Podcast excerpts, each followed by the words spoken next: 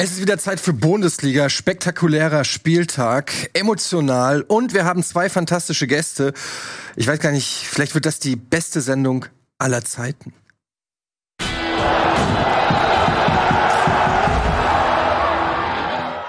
Ja, und damit herzlich willkommen zu Bundesliga fast live. Ähm, ihr seht es schon, Nils ist heute nicht da, aber Tobi ist da, ein Fels in der Brandung. Ich bin immer da, also ist, ich wohne da. hier, von daher ist es schwer, Passend nicht da heute auch in Grün. Ja, ich muss ja Nico ersetzen. Ja, da der auch nicht da ist. Komisch eigentlich, weil es eigentlich äh, Werder Bremen hat ja gewonnen. Das stimmt, ja. Ein bisschen äh, strange, aber der ist schon wieder irgendwo in der Weltgeschichte, glaube ich, unterwegs. Ich irgendwo, er ist auf jeden Fall nicht im Stadion.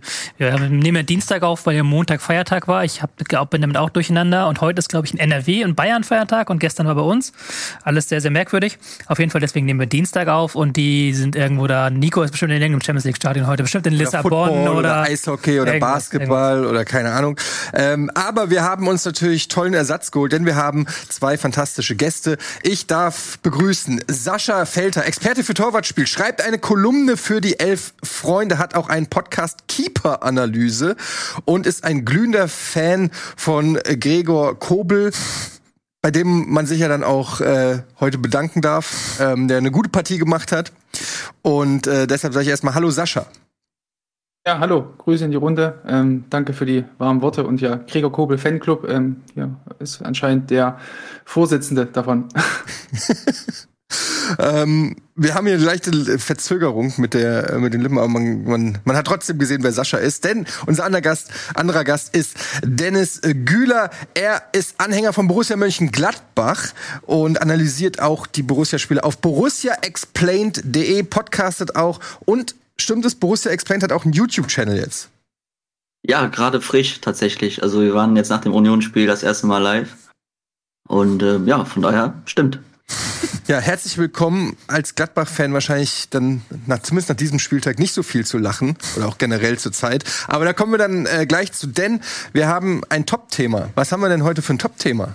Das freut dich natürlich, das Top-Thema. Es geht Wir so. müssen ja so ein bisschen über den Aufreger des Spieltags reden, das Spiel Dortmund gegen Frankfurt und der ja. VAR-Einsatz. So, die Gemüter haben sich ein bisschen beruhigt schon wieder jetzt in den vergangenen Tagen, aber das hat doch große Wellen geschlagen am Wochenende, dass das Herr Stegemann bei der Aktion gegen Lindström war es, glaube ich, der von hinten von Adeyemi. Adeyemi gefällt wurde, dass er nicht auf den Elfmeterpunkt gezeigt hat und dann auch der Videoassistent nicht eingegriffen hat, wie wir heute wissen, weil der Videoassistent nicht die richtigen Perspektiven sich angeschaut hat. Was schon eine inter sehr interessante Aussage ist, weil also mir muss man erstmal eine Perspektive zeigen, wo es nicht nach Elfmeter aussieht. Ja. Äh, da, das finde ich gar nicht so leicht. Ähm, es gab natürlich auch ein bisschen Ärger wegen dem Interview, das Adeyemi dann noch nach dem Spiel gegeben hat, ähm, wo er die Gemüter noch zusätzlich erhitzt hat, weil er dann auch noch sich hingestellt hat vor die Kamera und gesagt hat, es war kein Elfmeter. Ähm, da kann man natürlich drüber streiten, ob so ein junger Spieler dann nach so einer emotionalen Partie direkt vor die Mikrofone muss. Allerdings kann man auch mit, von einem 20-Jährigen vielleicht sag ich jetzt mal aus meiner Sicht, auch einfach mal er, erwarten, dass er sich hinstellt und sagt, ja, haben wir Glück gehabt. Da äh, weiß ich nicht, ob das zu viel verlangt ist. Äh, auf jeden Fall hat er sich da nicht viel Freude, Freunde gemacht. Ich möchte gerne starten in das Thema mit einer Kolumne. Warum lachst du? Es klingt so, als ob du jetzt eine Kolumne hier abfällst. Nee, ich Neue Kolumne, Herr Edes. Nee, nee, nee, ich habe die nicht geschrieben. Die ist äh, von dem fantastischen äh, Stefan Reich. Äh, man kennt ihn äh, von diversen Publikationen. Er schreibt auch für den Hessischen Rundfunk und auch äh, regelmäßiger Gast bei Fußball 2000. Hat eine sehr schöne Kolumne geschrieben. Ich, ich beeile mich mal. Ich lese mal kurz vor. Große Freude im deutschen Schiedsrichterwesen. Nach der fantastischen Leistung des Videoschiedsrichters im Spiel der Eintracht ist er wahr für den Deutschen Comedy-Preis nominiert. Reichs Resterampe gratuliert. Großer Jubel. Die ein oder andere geköpfte Sektflasche, die roten Clownsnasen waren sowieso bereits aufgesetzt, weil sie ja zur Dienstbekleidung gehören. Als die Nachricht von der Nominierung zum Deutschen Comedy-Preis den Kölner Keller erreichte, war die Freude unter den deutschen Videoschiedsrichtern groß. Ich war gerade mit meinem blinden Hund Alphonse Gassi, als ich die Nachricht bekommen habe. Das ist die Wertschätzung für über fünf Jahre Slapstick auf Top-Niveau, jubelte ein Schiedsrichtersprecher. Wir haben hier im Keller ja schon einige rauschende Partys gefeiert, erst am Samstag wieder, aber das das heute toppt alles. Zu Recht, denn mit der Nominierung wird ein nun über fünf Jahre währendes Comedy-Experiment im deutschen Fußball endlich angemessen gewürdigt. Angefangen als Spin-off von Versteckte Kamera hat sich der Wahr zu einem Fußball-dystopischen, Truman-Show-artigen und täglich grüßt das Murmeltier-Albtraum entwickelt, in dem arglose Fußballfans, die einfach verdammt nochmal ihre Ruhe haben wollen, Woche für Woche den immer gleichen Schwachsinn durchleiden müssen. Surreale Elemente und plumper Furzkissenhumor.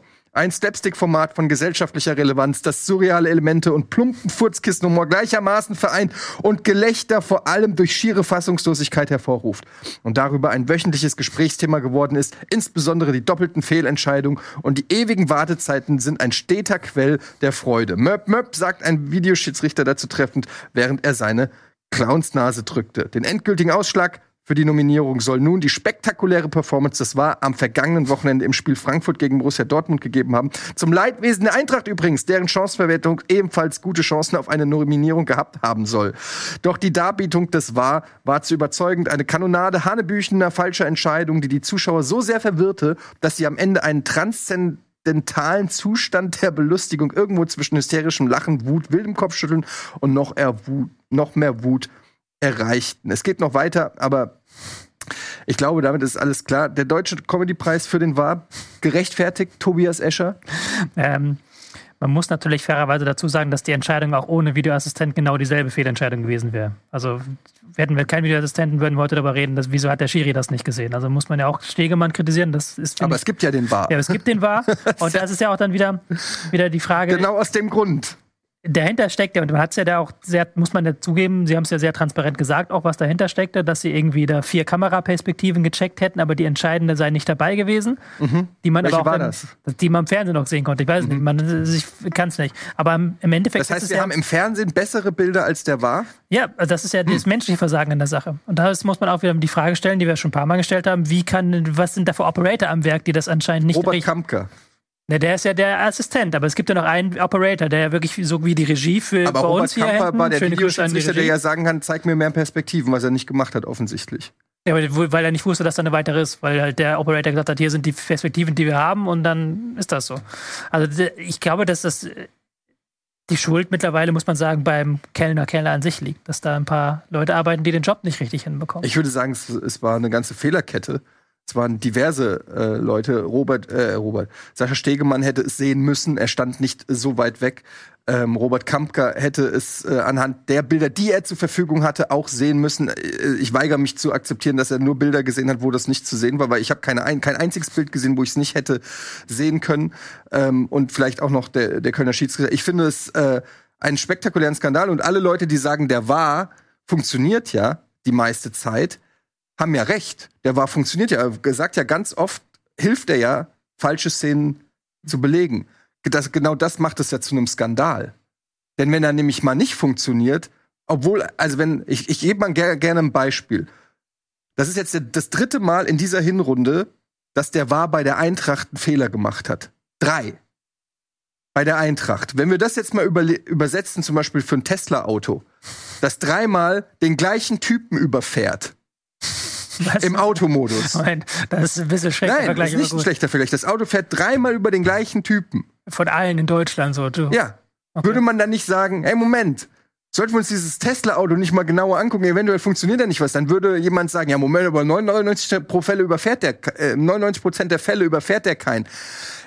Die drei Fälle, wo er einen überfährt, ist aber das Problem. Weil er, wenn er 99% der Zeit funktioniert, aber dreimal ein Menschenleben äh, fordert, dann können wir nicht sagen, dass die Technik funktioniert. Wobei man halt, wie gesagt, ganz fairerweise dazu sagen muss, ist, ähm, selbes Geschichte ja in Augsburg auch, wo es ja auch dieses Handspiel mit dieser Entscheidung gab, warum hat der VAR nicht eingegriffen? Wenn es den VAR nicht gäbe, wären die Fehlentscheidungen ja dieselben. Es ist ja nicht so, dass hier der VAR etwas schlechter gemacht hat. Er hat es nur nicht besser gemacht. Der ja, VAR ist dafür da, dass es diese Fehlentscheidung nicht gibt. Das macht den Skandal aus. Wenn es den VAR nicht geben würde, würden wir sagen, ja gut, Schiri hat es nicht gesehen, vielleicht nee, stand da schlecht Würden wir nicht sagen. Also wir haben ja auch schon vorher ja, ja, aber dann würden wir uns aufregen, aber dann wäre es eine, so viele, eine von vielen Fehlentscheidungen. Aber es gibt den war. Es gibt die Möglichkeit, sich in Ruhe hinzusetzen, zu sagen, wir gucken uns das aus allen möglichen Perspektiven an. Es gibt die Möglichkeit, dass der Schiedsrichter in die äh, war äh, in die in die äh, hier äh, Zone da geht und sich das anguckt. Es gibt diese Möglichkeiten, die wurden extra geschaffen Für den Fall, dass der Schiri es nicht sieht. Das ist der Skandal. Man kann nicht argumentieren, naja, wenn der war nicht gewesen wäre, er ist da. Du kannst auch nicht sagen, naja, wenn es keine Ampeln geben würde, würde es noch mehr Unfälle geben. Es gibt Ampeln. Und deshalb müssen wir uns auch an die Ampeln halten. Das ist ein Skandal. Und es ist das dritte Aber Mal bei der Eintracht. Es gibt keinen anderen Verein, bei dem es drei Wahrentscheidungen, drei Wahrfehlentscheidungen gab diese Saison. Ich weiß, das weiß ich nicht, da habe ich kein Buch über geführt. Ich kann auch sein. Jetzt werden dir wahrscheinlich irgendwelche Kölner Fans oder irgendwelche anderen Fans widersprechen. Also gibt Nein. Schalker Fans. Schalker Fans. Wieso sollen die denn widersprechen? Weil Schalke auch Fehlentscheidungen die Saison hatte. Drei Wahrentscheidungen. Ja, ich weiß es nicht. Ich kann es dir nicht sagen, ob wer, wer jetzt wie viele Fehlentscheidungen hat. Du hast auch nicht Buch geführt. Du kannst jetzt auch nicht sagen. Wir werden wahrscheinlich in den Kommentaren werden irgendwelche Fans sagen, mein Verein wurde so und so. Ich verstehe nicht, warum du alles. Äh Nein, ich meine nur, was ist denn jetzt deine konkrete Forderung? VR naja, abschaffen? Ich, nein, also das sowieso. Weil ähm, findest du es Fußball macht mehr Spaß? Findet ihr, dass es mehr Spaß macht mit war? Also, äh, wenn ich für meinen Teil sprechen darf, der ja auch ein regelmäßiger Stadiongänger ist, die Emotionen sind, bleiben natürlich auf der Strecke. Also rein vom Spaßfaktor würde ich sagen, nein. Ähm, dass es wahrscheinlich rationale Gründe dafür gibt, das ist mir klar, aber rein vom Spaßfaktor, nein. Ja, kann ich mich nur anschließen. Also natürlich ein Skandal, dass ausgerechnet so ein Ding äh, wie jetzt von, gegen Lindström nicht gepfiffen wird. Ähm, habt ihr schon angesprochen, wenn ein Tesla einen anfährt oder überfährt, in dem Fall wäre es wahrscheinlich nur angefahren, bisschen von hinten angestupst. Ähm, ja, also, also ich weiß wirklich nicht, ich, da, ich bin echt eigentlich sonst immer so ein Verfechter davon, zu sagen, okay, der war macht tendenziell mehr besser, als er der schlechter macht, ähm, zumindest was die reinen Ergebnisse angeht, von Emotionen mal abgesehen. Aber das ist natürlich dann auch dann für jemanden wie mich, dann ja, habe ich auch gar keine Argumente mehr, dann in irgendeiner Weise den WADA zu verteidigen, weil das also warum die Szene nicht mal überprüft worden ist, äh, ich, ich verstehe es einfach nicht. Also sind wir uns, glaube ich, einig, dass da eine allgemeine Ratlosigkeit herrscht. Ich habe ja immer schon gesagt, ich bin Anhänger des Videoassistenten, aber nur mit der Maßgabe, dass es halt nicht sein kann, dass jeder auf der Welt eine Szene gesehen hat, die ganz offensichtlich falsch ist. Mein Lieblingsbeispiel ist ja da immer Henris Handspiel damals gegen Irland. WM-Qualifikation war es, glaube ich, oder EM-Qualifikation. Und dieses Handspiel hat dafür gesorgt, dass Frankreich zur WM fährt und nicht Irland. Und jeder auf der Welt hat nach zwei Sekunden gesehen, dass das ein Handspiel war. Und das kann man innerhalb von drei Sekunden auflösen. Und, aber Irland durfte dann nicht zur WM fahren, weil halt eben dieses Handspiel vom Schiedsrichter nicht gepfiffen wurde. Und das ist also für mich der Maßstab. Für mich wäre es halt viel, viel besser. Und für mich ist greift der VAR viel zu oft ein. Das ist ja meine persönliche Meinung. Ich wäre, wenn alle, alle zwei Spieltage wirklich bei so einer krassen Fehlentscheidung der eingreifen würde, wäre ich damit zufrieden. Und nicht ständig irgendwelche Handspiele, wo du dir diskutieren kannst, zehn Stunden oder irgendwas. Da könnte irgendwie ein Dings gewesen sein. Gab ja auch am Wochenende wieder Entscheidungen, wo es halt richtig war. Ähm, ja, aber das kann doch nicht das Argument ja, klar, sein, dass der Mal richtig liegt. Nein, aber wenn wir jetzt, wenn wir es jetzt komplett dass der Tesla überfährt manchmal Nein, aber wenn wir es jetzt komplett abschaffen würden, war es, glaube ich, ich glaube, glaube ich, Schalke gegen Freiburg wo er, wo dann war ein ganz klares V-Spiel vorlag. Er trifft nur den Ball und es hat halt, dann war halt bei der ersten Zeitlupe zu erkennen und dann wäre es jetzt heute kein Elfmeter gewesen. Hätte halt Freiburg den Elfmeter nicht erhalten. Und es wäre eine ganz klare Fehlentscheidung gewesen, wenn es den VR eben nicht geben würde. Das musst du ja auch dann sehen. Du machst ja dann auch ganz viele Entscheidungen, die jetzt gerade richtig gemacht werden, machst du wieder falsch. Wo du dann auch wieder fragen kannst, wieso ist das Niveau der Schiedsrichter so, dass sie es nicht sehen. Aber da habe ich, also das sehe ich komplett anders. Wenn wir so eine, wenn wir so eine Technik einführen, die komplett den Spaß aus dem Fußball, die Emotionen rausnimmt, wo, Leu wo, wo, wo, wo Linienrichter keinen Abseits mehr pfeifen, obwohl der Spieler zehn Meter im Abseits ist, sondern die Szene lieber noch auslaufen Aber lassen. Äh, auch, auch an diesem Wochenende, wo die Spieler noch in Zweikämpfe gehen, obwohl der Spieler zehn Meter im Abseits Aber da bin steht. ich, da bin ich mittlerweile, äh, also vor, das, den, den kriegst du nicht mehr eingefangen, weil mittlerweile kannst du das auch ohne Linienrichter Schiedsrichter abseits erkennen. Das geht ja, mittlerweile aber technisch in dem Moment, und das will ich auch so gar eine nicht mehr, Technik einführst, so eine sensible Technik, die uns hier in dieser Sendung seit der Einführung jede Woche beschäftigt, kann man nicht damit zufrieden sein, dass sie auch mal richtig liegt. Ja, das aber, ist doch nicht der Anspruch an den War, ist jetzt, ist dass jetzt, er mal richtig Aber Abseits liegt. ist ja kein Graubereich. Abseits kannst du technisch mittlerweile sehr, sehr leicht nachverfolgen. So. Dann da kannst du auch dann, das wird ja jetzt auch, ich weiß nicht, bei der WM wird ja, glaube ich, auch getestet mit dem Abseits, automatischen Abseitsentscheidung als Hilfestellung. So, das geht ja mittlerweile. Das ist ja noch was anderes als so eine Entscheidung. Und das ist halt das Problem beim Fußball, dass du immer Entscheidungen hast, die nicht eindeutig sind. Wo halt der eine sagt, ja, ist halt Ja, aber selbst bei eindeutigen sagt, ja, Entscheidungen wird ja nicht mehr gepfiffen, weil man noch auf das Computersignal wartet. Darum geht's mir doch. Beim Abseits. Ja, beim Abseits. Aber wenn halt ein Schiri sieht, okay, der ist fünf Meter Abseits, pfeift er auch. Aber wenn es halt wirklich nur ein nee, halber Meter, ist, wenn ein halber Meter ist und nachher ist das Tor weg, das, das stimmt ja, ich, aber doch das nicht, was ich, du das, sagst. Ja, aber das finde ich jetzt nicht, das finde ich nicht weiter problematisch. Also ich schon. Ich finde es super nervig, dass wenn ich sehe, dass ein Spieler fünf Meter am Abseits ist und das Spiel wird einfach fortgesetzt und der Schiri pfeift einfach nicht, weil er sich überlegt, naja, lass ich den wahr entscheiden. Also ich habe es nur bei halben Meter oder einem Meter gesehen, aber noch nie bei fünf Metern, dass er dann weiterlaufen Tobi. lässt. Nein, bei fünf Metern noch nie. Das sind ja wirklich immer bei eindeutigen Abseits. Häng dich nicht an den fünf Metern auf bei eindeutigen Abseitsentscheidungen. Das ist bei halt eindeutigen Abseitsentscheidungen, die jeder mit bloßem Auge aber das ist für mich ja nicht es das ist ein Problem. Es ist nicht das Nein, Problem. das ist auch nicht ein Problem, würde ich sagen. Doch. Es wird das halt dann weggepfiffen nachher so. Es ist halt abseits so. Das ist, das ist ja keine, das, die Diskussion haben wir auch schon oft genug. Wir haben ja die Diskussion alle schon oft genug gehabt. Abseits ist ja keine, keine könnte vielleicht, sondern Abseits ist ja oder nein so. Und dann, wenn es ein Abseits ist, ist es Abseits. Kann man nicht viel Es geht darum, dass darüber. der Schiedsrichter es nicht pfeift, obwohl er könnte. Ja. Darum geht es. Dann mir. pfeift der Schiedsrichter das wieder und dann na, pfeift er irgendein Abseits weg, was ein Tor ist. Dann ist der Aufruf wieder auch wieder Nein, dafür. Ist auch okay. egal, darum geht es ja jetzt gar nicht. es geht jetzt ja um diese konkrete Entscheidung beim, beim Spiel Frankfurt. Und das ist eine Scheißentscheidung, da stimme ich dir rein. Das ist halt eine Scheißentscheidung von Menschen, weil das ist ein menschliches System am Ende des Tages noch. Und die Frage ist halt, könntest du dieses menschliche System besser machen oder nicht? Oder willst du es überhaupt besser machen? So? Weil ich sehe es halt immer noch als problematisch an, dass nachher jeder diese scheiß Kamera hat, nur nicht der Schiedsrichter. Also jeder kann da zugreifen. Wir haben es nach teilweise zehn Sekunden aufgelöst so, das ist ja das, was mich daran anstört. Die hätten einfach Fernsehen gucken können. Die müssten nicht mal dann einen Operator hinsetzen, den sie dann ein paar hundert Euro oder ein paar tausend Euro pro Spiel zahlen. Die hätten einfach nur Fernsehen gucken müssen. Sie hätten nach zehn Sekunden gesehen, dass das eine Fehlentscheidung war. So. Und das muss ja möglich sein, dass der Schiedsrichter irgendwie Zugriff hat auf diese Ressource, weil sie ist ja da. Diese Kameraperspektiven sind ja da. Wie erklärst du dir dann, dass es nicht passiert ist? Ja, menschliches Versagen. Menschliches Versagen, inwiefern? Ja, weil die da, weil der Operator wahrscheinlich nicht gut genug war, dass er das gesehen hat und in die mhm. richtige Perspektive gemacht hat, dass der. Welche Perspektive hat er denn gemacht? Das weiß ich nicht, weil die haben sie doch alles erklärt, haben sie gesagt, er hatte vier Perspektiven da, davon ich war keine. Ich habe viele da. Erklärungen gesehen, nicht gestimmt haben. Sascha Stegemann hat sich vor die Kamera gestellt und hat gesagt, Adeyemi hat die Arme nicht ausgestreckt, was gelogen ist.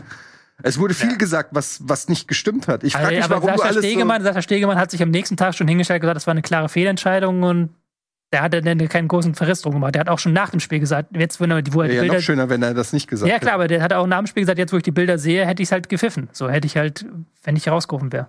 Ich weiß jetzt nicht, was du Konkretes von mir willst.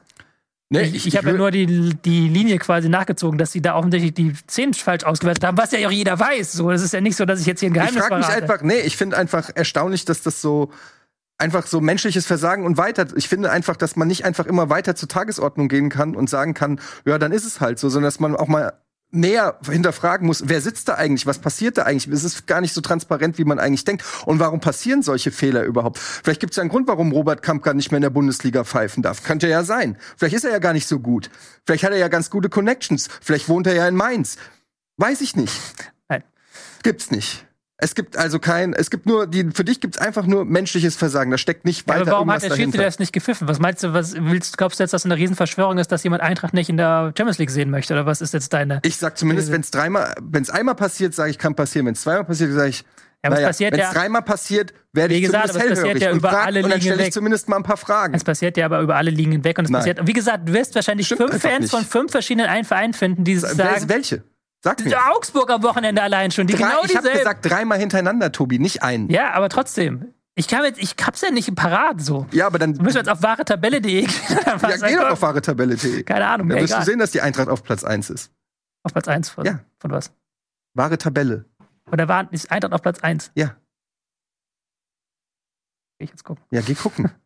ist mir, es gesagt, tut mir leid, für jemanden, der normalerweise so auf Fakten stehst, stellst du dich gerade aber sehr hm. entgegen. Ich habe irgendwie das Gefühl, irgendwas Nein, nicht ich zulassen. Sag, ich will nur, ich will nur, es geht mir nur um die Frage, weil du gerade sagtest, dass irgendwie da eine höhere Macht drin steht. Nein, würde ich nicht sagen. Oh, ich sage nicht, dass da eine größere Macht drin ist. Ich, ich, glaube nur nicht einfach, dass sowas einfach nur passiert. Ich, oder zumindest würde es mich einfach mal interessieren, warum das dann so oft bei, bei der Eintracht passiert.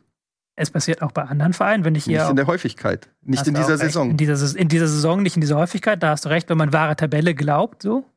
Ja, ach so, den glauben wir jetzt auch nicht. Nein, Wem glaubst ist du ja okay, ist ja okay, mein Gott. Ich sage einfach, Stegemann. ich sage einfach, dass hier, ich glaube nicht, dass die Eintracht hier in irgendeiner Weise besonders benachteiligt wird. Ich okay, glaube, dass ich halt glaube diese schon. Fehlentscheidungen menschlich sind und dass es aber trotzdem nicht gut ist, dass diese Fehlentscheidungen passieren. Dass sie offensichtlich, und das sage ich seit langem, dass die Operator nicht gut genug geschult sind für das, was sie da tun müssen. Was muss man denn da schulen, um fünf Zeitlupen auszuwählen? Das musst du mich nicht fragen. Frag die Leute in ja, der Regie du hast die Behauptung gerade aufgestellt, dass sie nicht genug geschult sind. Wenn sie offensichtlich es nicht schaffen, innerhalb der Zeit dieselben Perspektiven rauszusuchen, die ein TV-Regisseur raussuchen kann, dann sind sie offensichtlich nicht gut genug geschult darin, die Perspektiven rauszusuchen. Wenn jemand anders das. Welche Schulung? Wovon reden wir? Davon, dass sie.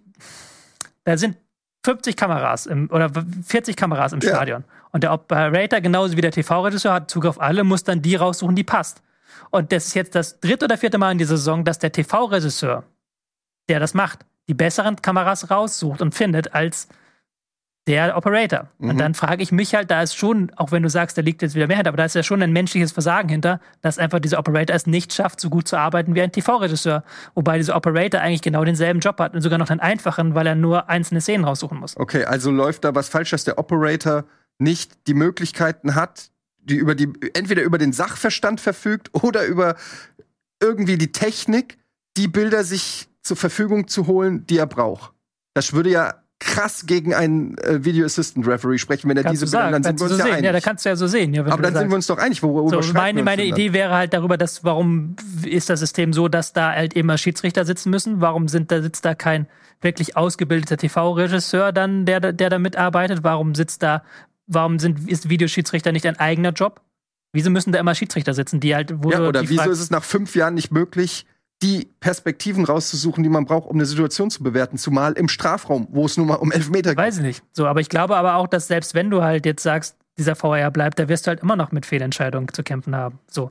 Äh, ich werde jetzt nicht davon abbringen, dass die Eintracht benachteiligt wird, aber du wirst halt nie eine 100%-Quote hinbekommen. So. Und ich sage halt, was, mein, was mich stört, ist halt, dass der VR viel zu häufig eingreift. So. Dass der VR müsste eigentlich sich, es dürfte nur eine VR-Entscheidung am Wochenende geben und der Rest soll halt der Schiri auf dem Platz machen. So. Und das wäre jetzt, und da sind wir jetzt ja uns einig, am Wochenende hatten wir so einen Fall, wirklich einen Fall, wo der VR eingreifen musste und er hat es dann nicht getan. Wie wäre es mit, wenn die Trainer einmal im Spiel zum Beispiel eine Challenge hätten, wie beim Tennis oder auch beim Football? Ähm, wäre das eine Möglichkeit, dass man einmal im Spiel sagen kann, ich challenge diese, äh, ich, äh, ich, ich zwinge sozusagen den Schiedsrichter in die Zone zum Angucken? Wenn, und wenn dann nichts ist, also wenn der Schiri zum Ergebnis kommt, nee, ich lag richtig, dann ist diese Challenge halt verfallen. Ich und wenn sie richtig ist, weiß ich nicht, dann bleibt sie. Was sagt ihr? Ich finde, es kommt immer noch drauf an, ähm, wie dann im Spiel äh, selber noch weiter kommuniziert wird mit, mit dem Keller und dem Schiri. Also wenn der ähm, Keller ja so oder so sagt, nee, da, da ist nichts oder ähm, sehen wir nicht so, dann weiß ich nicht, inwiefern ähm, so ein Buzzer vom, äh, vom Trainer da weiterhilft, der ihn dann nochmal zwingt, sich das anzuschauen. Ich finde, ähm, dass wenn man, wenn man die Kommunikation an sich sieht und wenn die aufrechterhalten werden kann, also dass man spricht, dann äh, finde ich, dass der Trainer absolut, also ich finde den Mehrwert, der ist nicht gegeben, meiner Meinung nach, weil ähm, die Entscheidungen ja trotzdem da sind. Und wenn sie nicht getroffen werden vom, äh, vom ähm, Keller, dann weiß ich nicht, inwiefern der Schiri da nochmal gezwungen werden sollte, sich das anzuschauen. Und zumal ja auch die, ja, die ganze Kommunikation zwischen War und Schiri auf dem Platz dann überhaupt gar nicht gegeben ist. Also das wäre ja dann zumindest mal wenn sowas überhaupt auch veröffentlicht werden würde, wäre das zumindest mal für alle Beteiligten erstmal eine große Hilfestellung, weil einerseits natürlich dann sofort allen erstmal klar ist, okay, der Mensch in der, in der Regie hat jetzt nicht die richtige äh, Szene parat gehabt. Ähm, vielleicht sollte man da Rafinha hinschicken, der damals, glaube ich, bei den Bayern gegen Real Madrid im Halbfinale da irgendwie mit dem Handy aufs Spielfeld gerannt ist äh, nach dem Spiel und da dem Referee dort die Szene gezeigt hat. Also, ja, damit würde man wahrscheinlich schon erstmal relativ viel ja, Schaden einfach abwenden, wenn man zumindest diese Kommunikation offen offenlegen würde zwischen Referee und denjenigen, die da im Kölner Keller sitzen. Aber so ist es halt immer so, so ein, so ein spooky Ding, so huhuhu, da, da war halt irgendwas entschieden. Ähm, und dann nach dem Spiel wird es dann irgendwie erst ausgewertet, aber auch bloß so von Hörensagen. So, aber jetzt nicht diese 1 zu 1 Sprachprotokolle, die halt einfach aus meiner Sicht hilfreich wären für alle Beteiligten. Das Problem natürlich bei diesem Schiedsrichter-Joker wieder die Szene mit Ori in 94 Minuten was halt einfach eine der krassesten Fehlentscheidungen war. Was machst du halt, wenn der Trainer halt in der 30. schon für irgendeine Elfmeterszene da sein Dings verbraten hat? So, dann ist ja noch immer noch diese riesengroße Fehlentscheidung, die jeder gesehen hat, aber du hast halt in der 30. Minute das schon verbraten für eine Szene, die vielleicht dann doch ein Elfmeter war oder vielleicht nicht ein Elfmeter war. Und das kann ja auch immer passieren. Und dann, dann es halt richtig los. Was machst du denn, wenn halt der Trainer sagt, hey, das war ein Elfmeter, ich mache jetzt hier meinen Challenge. Der Schiri schaut sich das an und sagt, nee, war kein Elfmeter. Und der Trainer sagt weiterhin, das war ein Elfmeter. So. Du kannst, ja den, du kannst ja den Schiedsrichter nicht ja, dazu zwingen, dann Elfmeter zu geben. Du hast ja selber geben. gesagt, eine hundertprozentige Sicherheit gibt es wahrscheinlich nicht, aber man muss ja versuchen, sich anzunähern. Du könntest dadurch zumindest eine komplette Fehlentscheidung oder einen Punkt, einen Diskussionspunkt dann schon mal nehmen. Aber ja, es ist, es ist schwierig nach wie vor, das äh, Richtiges finden. Ich finde einfach erschreckend, dass es die, ba dass es die Basics sind. So, das ist eigentlich so. Da, also wenn wir hier darüber reden, dass der War nicht die richtigen Perspektiven gekriegt hat bei so einer Szene, dann hinterfrage ich in der Tat das gesamte System, ähm, weil dann fehlen die Basics. Das muss, äh, darauf muss man sich verlassen können, ähm, dass sowas gecheckt werden kann. Und da darf es meiner Meinung nach keine Ausreden dafür geben. Aber lasst uns über das Spiel reden, denn am Ende des Tages muss man trotzdem auch als Eintracht-Fan, finde ich, sagen, dass es nicht nur am Schiedsrichter lag, natürlich eventuell rote Karte plus ein Tor hätte wahrscheinlich geholfen. Ähm, allerdings muss man sagen, die Eintracht hatte auch so genug Chancen im Spiel. Äh, es war ein ziemlich äh, gutes Spiel, fand ich. Es war ein, echt eine, eine Top-Partie am Abend. Ähm, beide äh, Vereine ja auch momentan in sehr guter Form. Und ich war sehr beeindruckt von der Leistung von der Eintracht, zumal in der englischen Woche in diesem Sandwich zwischen zwei sehr wichtigen Champions League-Spielen auch körperlich und, und ähm, physisch so eine ansprechende Leistung äh, zu bieten. Ich finde, man hat gemerkt, dass die Eintracht ja irgendwie fitter und spritziger auch war als, als Dortmund. Ähm, und äh, ich glaube, sogar, wohl die sogar einen Tag weniger, das weiß ich jetzt nicht genau, nee, die hatten Dienstag, beide Dienstag, egal. Auf jeden Fall, ähm, ja, die Eintracht meiner Meinung nach die bessere Mannschaft war, die besseren Torchancen hatte. Ähm, BVB aber auch brutal effizient war, ja etwas, was man dem BVB sonst eher vorwirft und umgekehrt die Eintracht, die glaube ich zu einer der effizientesten Mannschaften ähm, äh, gehört nicht. Also war so ein bisschen vertauschte Rollen. Ähm, auch unter anderem wegen einem fantastischen äh, Kobel, der da wirklich äh, diverse Bälle noch mal rausgeholt hat. Und dann haben wir noch eine Rettungstat von Nico Schlotterbeck gesehen mit dem Oberschenkel, den Schuss von Mario Götze, wo ich auch sage, in, in zehn Spielen geht er acht oder neun Mal rein und im zehnten Spiel hat aus irgendeinem Grund Nico Schlotterbeck seinen Schenkel da noch dazwischen. Ähm, natürlich eine bittere Niederlage für die Eintracht. Ich sage aber auch, dass ich echt stolz war nach dieser Partie auf die Eintracht, weil man sieht schon, ähm, wie diese Mannschaft äh, echt gereift ist innerhalb der Saison und sich zu einer richtigen Top-Mannschaft entwickelt, die es schafft, äh, ja auch ein BVB ähm, an den Rand einer Niederlage zu spielen und ähm, wenn die so zusammenbleiben für den Rest der Saison ohne großes Verletzungspech und äh, ja, dann wird mir nicht Angst und Bange. Dann glaube ich, dass die Eintracht nach wie vor um die Top 5 Plätze da oben auf jeden Fall mitspielen wird. Und dann wird man sehen, was geht. Und der BVB ähm, ja, wirkte halt einfach ein bisschen, bisschen langsamer in den Aktionen, nicht ganz so griffig.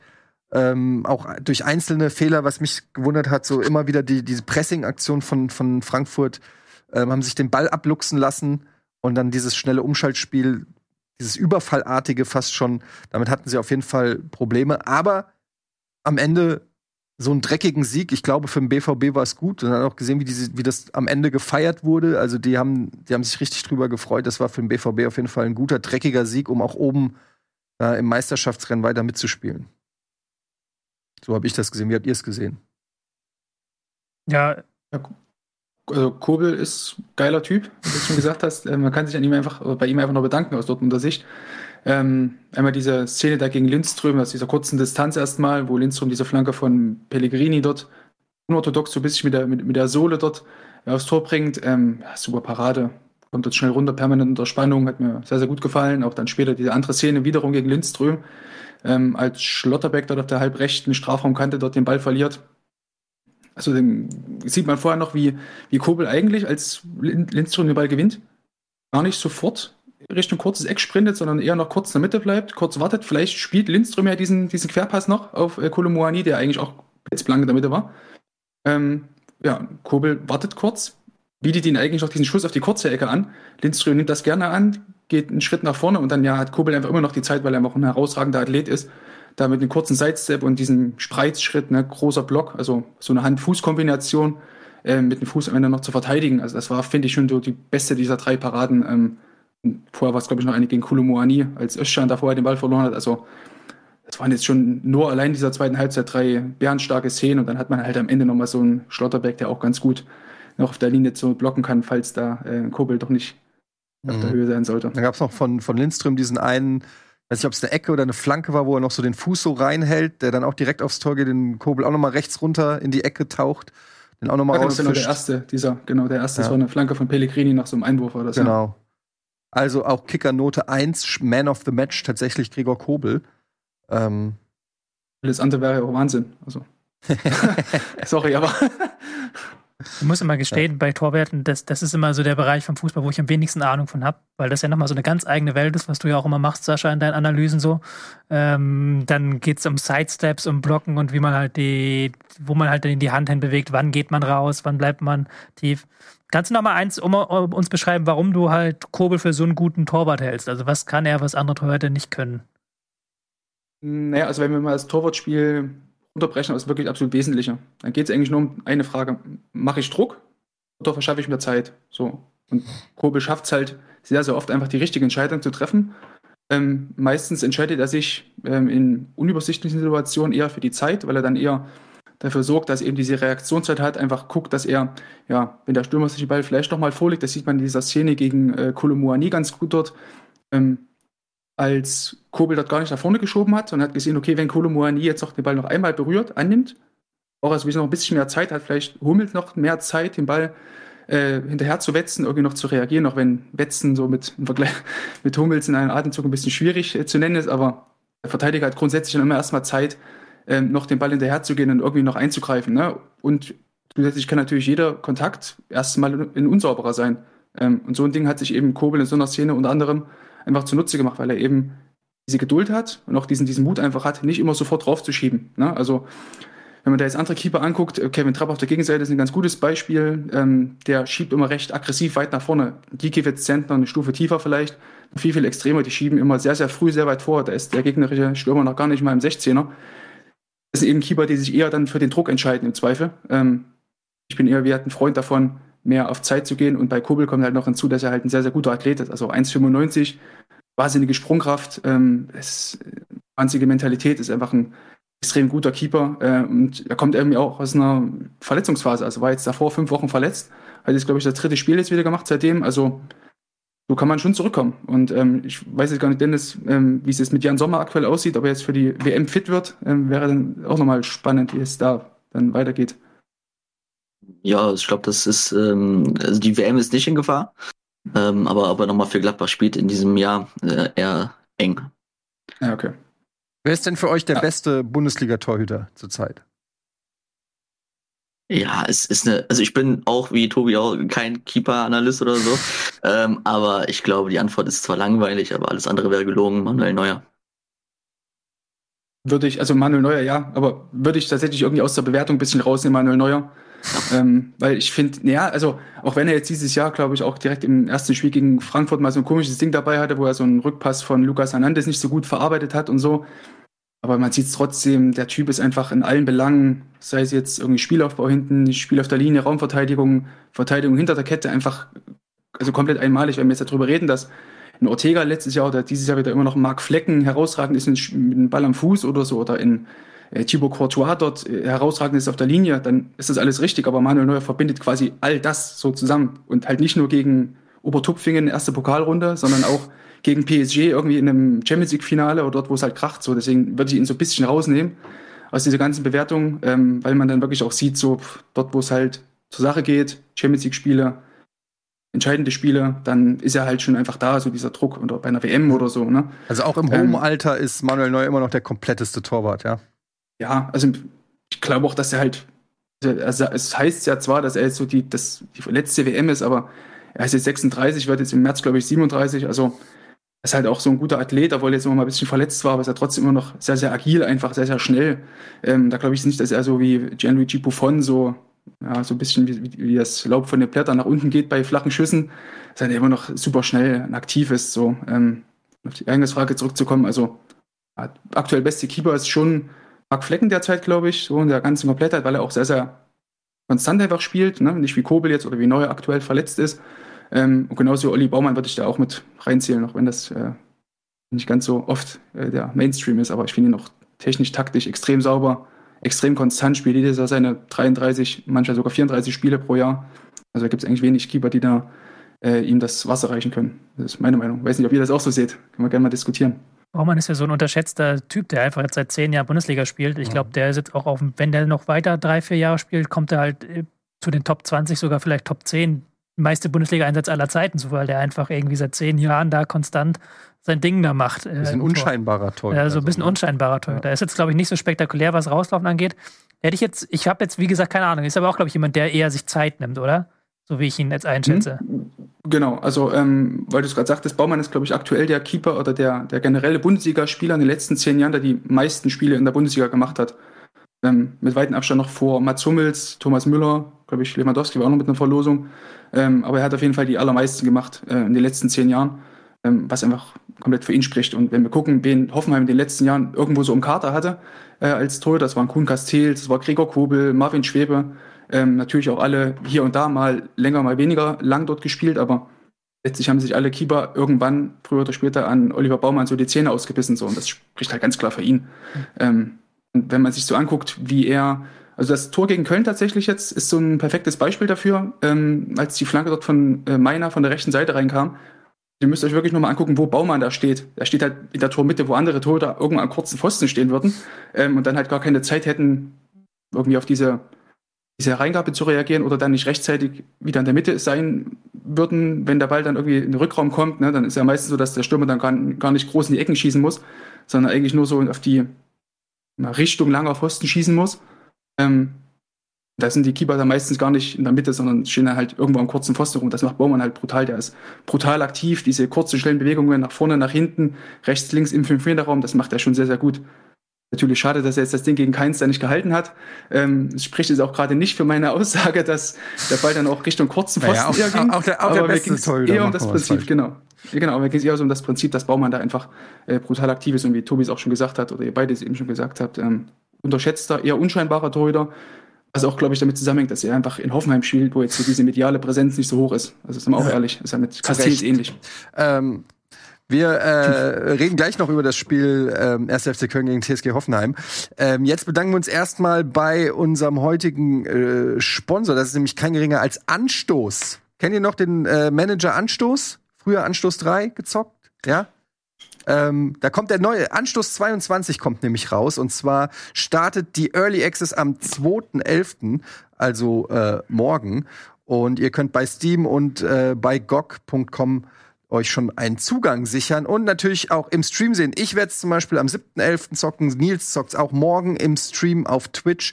Das neue Anstoß. Freue ich mich sehr drauf als Kind der Anstoßreihe. Ja, habe ich auch mal gespielt. Anstoß 3. Das war, glaube ich, der Höhepunkt der Anstoßreihe. Das ja. war schon, schon ein geiles Spiel noch. Bei ja. dir läuft es ja auch bei Kickbase ganz gut. Du bist ja im Titelrennen. Ich bin im Titelrennen, aber habe wieder ablassen, abfallen lassen zu Peter. Ich habe nämlich Jan Sommer am Tor, der mir verletzt fehlt. So. Ja, hättest du ja schon längst austauschen müssen. Mm, ja, aber es kommt kein Torwart auf die. Also wirklich, es ist seit drei Wochen kein Torwart. Es ist ja. jetzt gerade Kevin Trapp auf der. Ja, den hole ich mir aber schon. Ja, siehst du. Aber sonst kein Torwart, deswegen lasse ich immer Punkte liegen. Aber mein, mein Punktegarant ist Bellingham nochmal abschließend, ja. vielleicht zum Frankfurt-Spielen, der ist in herausragender Form momentan und reißt halt alles weg. Auch wieder ein Wahnsinns, Wahnsinns-Tor gemacht. Auch die Ausstrahlung von ihm ist Auch die Ausstrahlung von ja. Ähm, aber lass uns mal weitermachen. Wir haben jetzt sehr lange Torhüter, wir haben jetzt Torhüter, wir waren jetzt bei beim Dortmund. Thema Dortmund.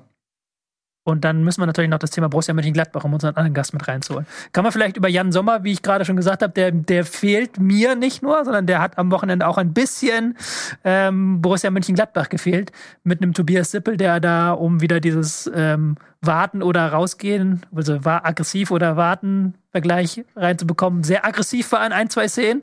Im wahrsten Sinne des Wortes hat nämlich einfach mal die Faust, hat, wer, wer hat da die Faust abbekommen? Janik Haberer war es, glaube ich, oder? Behrens. Ne, Behrens, genau. Behrens beim 1 zu 1 einmal so mittendrin die Faust gegeben. Behrens hat trotzdem das Tor gemacht. Und dann kurz vor Schluss auch noch beim 2-1 sah er auch jetzt nicht perfekt aus, würde ich behaupten. Also da natürlich schon ein Spieler, der fehlt hier im Sommer hinten drin. Da vielleicht nochmal die Frage an Sascha, wie groß da der Unterschied ist, der Abfall ist, bevor wir dann in den Gladbach-Talk reinstarten. Wäre ja, glaube ich, schlimm, wenn der äh, Unterschied äh, marginal wäre. Also Jan Sommer auch, ähnlich wie Baumann, hat seit, keine Ahnung, zehn Jahren oder sowas absoluter Stammschüler bei Gladbach, Leistungsträger in der letzten Saison gewesen, äh, diverse Großturniere gespielt. Also es wäre ja Wahnsinn, wenn dann, obwohl Zippel natürlich ein erfahrener Mann ist, aber er hat auch in den letzten Jahren nicht so viel gespielt. Ne? Ähm, wäre ja Wahnsinn, wenn dann dieser Unterschied nicht so groß wäre. Aber wie du schon sagtest, ist dann in dem Moment ein Druck, kein Druck.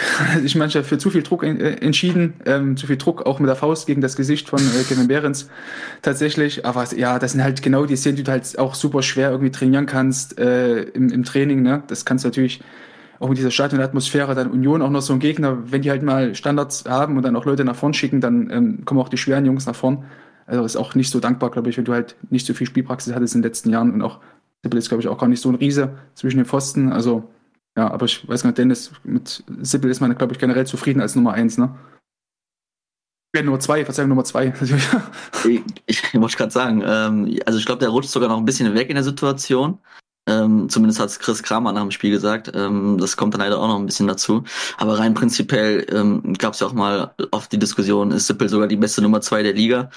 Ähm, grundsätzlich auf der Linie wahrscheinlich ein sehr guter, ähm, aber wie man schon auch im Pokalspiel gegen Darmstadt leider feststellen konnte, mit Ball jetzt auch nicht der allerstärkste, ähm, ohne es jetzt ähm, despektierlich zu meinen.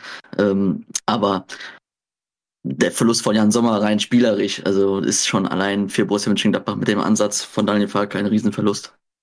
Also du sprichst den Spielaufbau auch von hinten an, ne? Das, das Spielerische. Genau, also äh, das Darmstadt-Spiel, das, das zweite Gegentor hat ja gezeigt, dass das wahrscheinlich Jan Sommer eher nicht passiert wäre, der A erstmal sauberer ist von seinen Abschlägen und B halt auch die bessere Entscheidungsfindung hat unter Druck vor allem.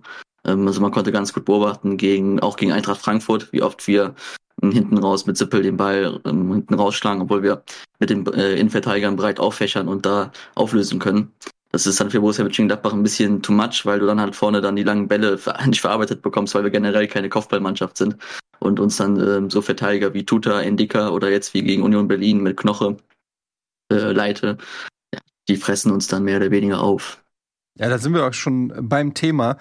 Ähm, Union Berlin gegen Borussia Mönchengladbach fing eigentlich schon mal ganz gut an äh, im Sinne von einem äh, annullierten Tor von Rani Kedira und dann ist Gladbach ja in der äh, 33. Minute sogar in Führung gegangen durch ein Tor ähm, von Nico Elvedi und ähm, was ist dann passiert? Warum warum kann Gladbach nicht mehr gewinnen, geschweige denn unentschieden spielen? Es sah eigentlich gar nicht so schlecht zu dem Zeitpunkt aus, aber in der zweiten Halbzeit äh, weiß ich nicht, hatte ich auch so das Gefühl, dass ja, also man spielt gegen den Tabellenführer, man spielt gegen Union und da habe ich dann so schon die ein oder andere Situation gesehen, die Flanken von außen, die nicht konsequent verteidigt wurden, wo man so einfach dem Gegner auch ein bisschen viel Platz gelassen hat, wo ich mir auch gedacht habe, so, also hat Gladbach verfolgt, wie Union spielt. Das war wirkte wirkte mir ein bisschen zu äh, zu lasch teilweise in den in, in, in, in der Zweikampfführung auch von Gladbach.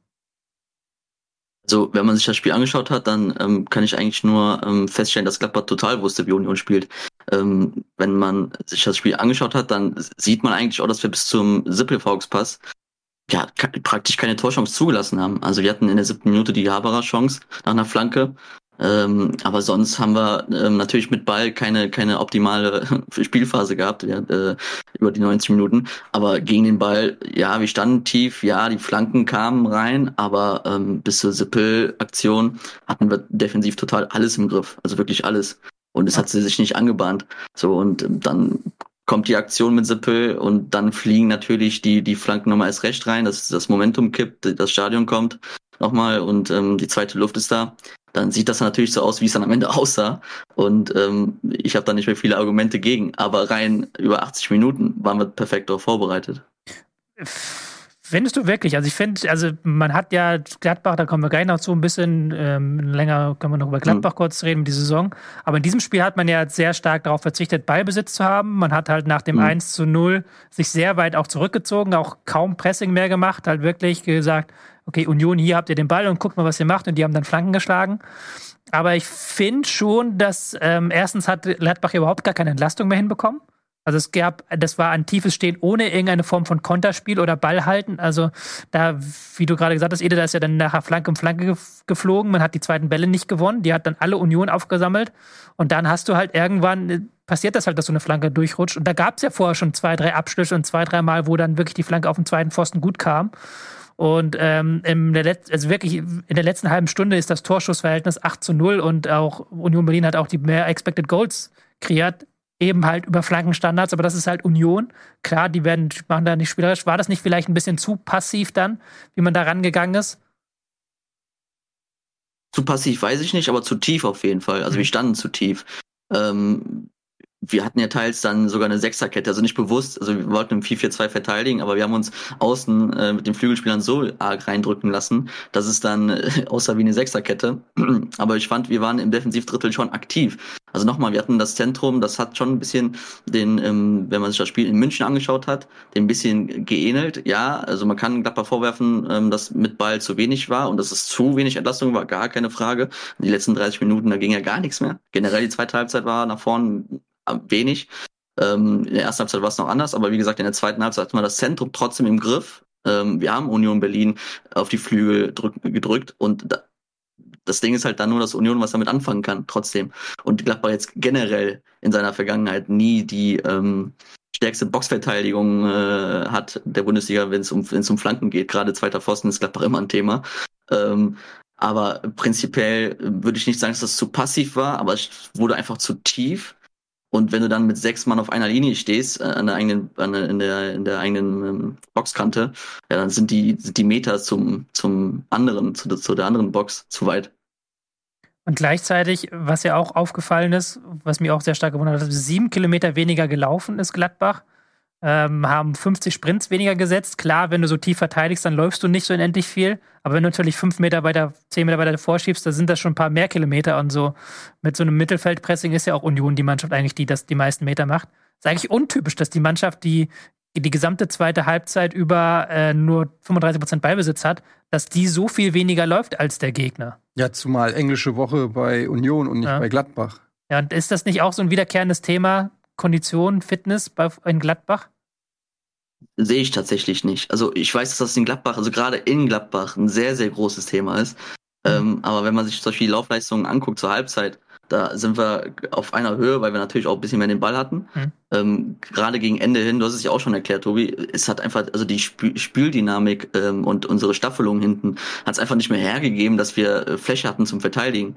Äh, die standen ja so tief und wenn wir den Ball dann hatten, haben wir den, haben wir den rausgeschlagen und haben dann den zweiten Ball verloren und dann kam die nächste Welle. Und äh, ich weiß nicht, auf welchem, auf welcher Fläche wir da mit teils äh, zehn Feldspielern standen, so tief und so eng, ja, dann, dann fehlen dir die Meter irgendwo halt einfach. Und wie gesagt, Konter ähm, haben wir ja auch nicht gefahren. Also wenn du das ähm, wenn du ein paar Konter fährst, dann sammelst du auch noch mal ein paar Meter. Das kommt dann halt auch noch dazu. Aber wir hatten ja gar keine Fläche mehr zum Verteidigen, mehr oder weniger, weil wir da so arg hinten drin standen. Und ähm, das erklärt sich halt so ein bisschen, weil wie gesagt, zur Halbzeit haben wir, ähm, glaube ich, auch nur anderthalb Kilometer weniger mhm. auf dem, ähm, äh, äh, gelaufen. Von daher erklärt sich das so ein bisschen aus der Spielsituation heraus, finde ich. Mhm. Aber generell ist das in Gladbach, wie gesagt, das ist ein sehr, sehr übles großes Thema. Thema war Jahren. vergangene Saison ein großes Thema, ja. ist auch äh, in Gladbach selber halt in der Mannschaft auch natürlich ein Thema, so diese Frage, was, Klar. wie, wieso sind wir da immer mit hinten dabei? Klar, die Spielweise hat es bedingt auch, hast du natürlich recht, aber es ist natürlich schon krass. Und normalerweise hast du als Mannschaft, die dann 70 Prozent Ballbesitz hat, nicht so viel mehr gelaufene Kilometer, weil der Gegner ja immer eigentlich hinterher schieben muss und du lässt dann eher den Ball laufen, so. Absolut, absolut, definitiv. Und äh, grundsätzlich ist das ja auch ein Thema. Also ähm, das erklärt sich aber auch so ein bisschen an den, an den Spielerprofilen, die wir haben. Also wir mhm. haben spielen mit ähm, äh, Lasso Player und und rechts haben wir mit Ngumu gespielt und Stindel auf der 10 mhm.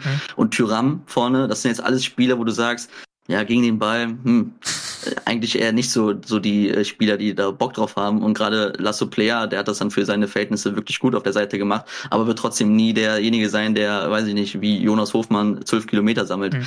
Das kommt dann halt auch noch dazu. Und wie gesagt, der generelle Spielansatz in Gladbach, der mehr eigentlich mit Ball bedingt ist, mhm. ähm, das alles kommt dann halt dazu. Ja, es ist in Gladbach ein Thema und wahrscheinlich äh, kann man das auch nicht alles wegdiskutieren, aber ein generelles Problem oder ein Fitnessproblem sehe ich definitiv nicht. Dann lass uns doch mal über Gladbach generell in dieser Saison sprechen. Wir können ja mal kurz auf die Tabelle gucken nach diesem ähm, zwölften Spieltag. Dann werden wir nämlich sehen, Gladbach im dunklen Mittelfeld angekommen. Elfter Platz, 16 Punkte plus eins, 4, 4, 4. Mehr Mittelfeld geht eigentlich gar nicht.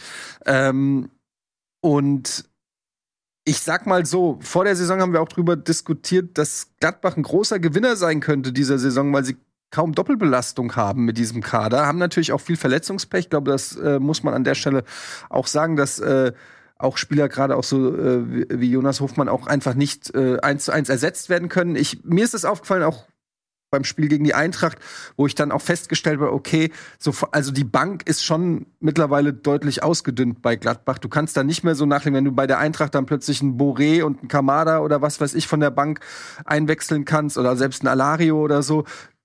Da muss man sagen, ist Gladbach momentan, was mit den Verletzten ähm, nicht so top besetzt. Trotzdem würde ich als Gladbach-Fan erstmal die Saison als milde enttäuschend wahrnehmen. Wie siehst du das? Nee, Enttäuschung tatsächlich nicht. Also so wird das bisher auch noch nicht wahrgenommen in Gladbach. Ähm, also wir haben vor der Saison auch ähm, seitens der Vereinsführung klar mitbekommen, dass es eine Übergangssaison ist. Ähm, jetzt kann man natürlich drüber sprechen, was ist eine Übergangssaison. Ne? Also, dass in Gladbach trotzdem keiner zufrieden ist, gerade mit Platz 12. Und äh, dass Gladbach gerne mehr Punkte auf dem, auf dem äh, Konto hätte, ist, ist ja logisch, ist ja klar. Ähm, aber ich finde, dass wir in einem Prozess sind unter Daniel Farke, der Prozess ist der, dass wir in den letzten drei oder zumindest in den letzten zwei Jahren einen Umschaltfußball gespielt haben. Zwar im ersten Rose ja noch ein bisschen anders. So, jetzt geht's halt darum, mit Farke wieder einen Ballbesitzorientierten Fußball zu spielen, dass wir wieder eine Anlage haben, die mehr mit dem, sich mit dem Ball beschäftigt. Und das ist halt ein Prozess. Ähm, der Prozess ist äh, erschwert durch, durch finanzielle Bedingungen bei Gladbach. Also wir haben viele, viele Verletzte. Dann sagt, kann man ja auch gegen argumentieren, ja, dann ein guter, ausbalancierter Kader kann das auffangen.